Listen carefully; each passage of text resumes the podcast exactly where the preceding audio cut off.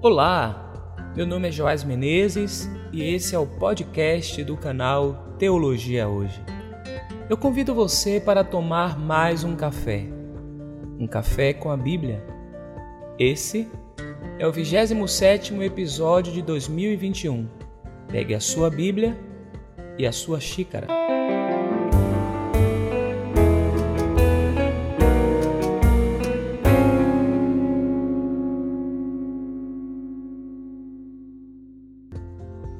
Hoje nós iniciaremos a leitura do capítulo 2 do livro do Eclesiastes, ou Coelet.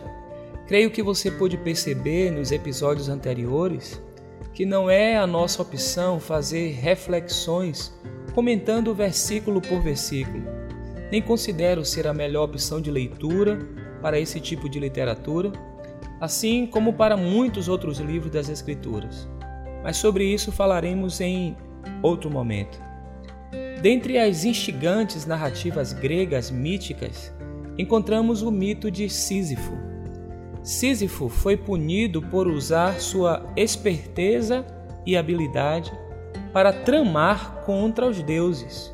Por conta disso, ele recebeu uma punição exemplar: rolar diariamente uma pedra montanha acima até o topo.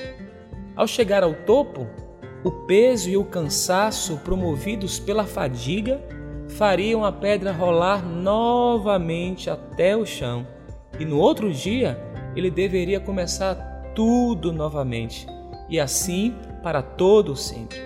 Um trabalho cansativo, repetitivo e sem propósito, sem sentido. Albert Camus foi um escritor, filósofo, dramaturgo, jornalista e ensaísta franco-argelino. Uma das suas obras é O Mito de Sísifo. No seu livro, Camus considera que a vida dos homens era tal como o mito de Sísifo: seguir uma rotina diária sem sentido próprio, determinada por instâncias como a religião e o sistema capitalista de produção.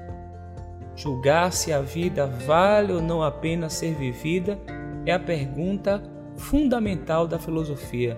É uma das contundentes afirmações que ele faz nesse livro. O sentido da vida é a mais premente das perguntas.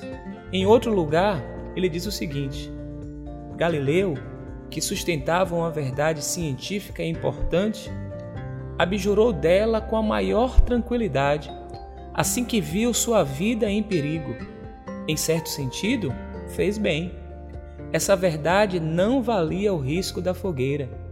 É profundamente indiferente saber qual dos dois, a Terra ou o Sol, gira em torno do outro. Em suma, é uma futilidade. Nesse caso, o que ele considerava importante é a necessidade de ter consciência do sentido da existência. Mas é possível? Nesse ponto, vamos ouvir o que o Coelet tem a dizer. Disse a mim mesmo: experimentarei o prazer e verificarei o que é a alegria. Eis, porém, que também aí só encontrei futilidade. Em relação ao riso, concluí: é loucura. E em relação à alegria, me perguntei: a que conduz? Procurei deliciar o meu coração com um vinho, mantendo ao mesmo tempo sabedoria e insensatez, a fim de descobrir o que para os filhos dos homens é melhor para se praticar sob o sol durante o espaço de suas vidas. Eclesiastes capítulo 2, versículos 1 ao versículo 3. Será o prazer a fonte da alegria? O Coelet conclui que só encontrou futilidade e que até o riso é loucura.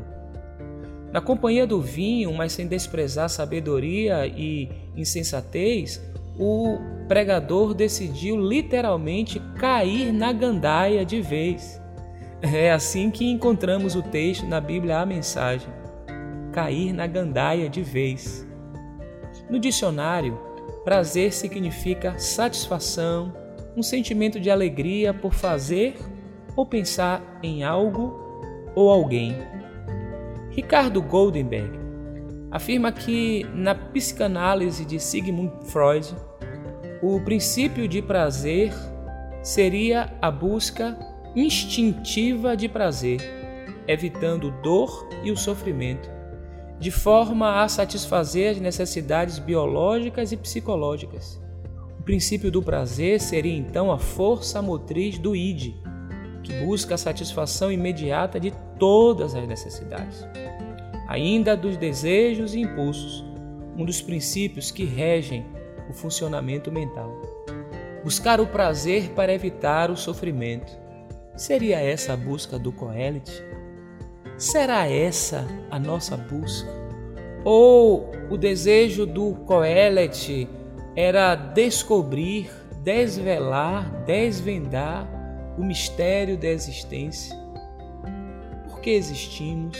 Ou para que existimos? No próximo episódio veremos como se deu a busca do Coelet.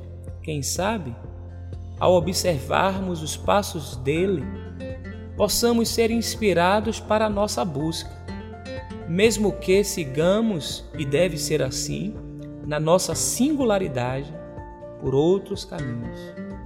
Pense nisso. Se a mensagem desse podcast foi relevante para você, Compartilhe esse link com seus familiares e amigos. Siga o nosso podcast na plataforma de sua preferência: Spotify, Deezer, Google Cast, Apple Cast e demais. Quando possível, se ainda não ouviu, ouça os episódios anteriores. Um lembrete: mesmo que já tenha tomado a vacina, continue tomando todos os cuidados. Ainda estamos numa pandemia. Vai passar mas ainda não passou. Que a bênção do Eterno, que enriquece e não acrescenta dores, seja sobre a sua vida, dos seus familiares e amigos. É a oração que faço. Cristo Jesus, nosso Senhor. Amém. Até o próximo Café com a Bíblia.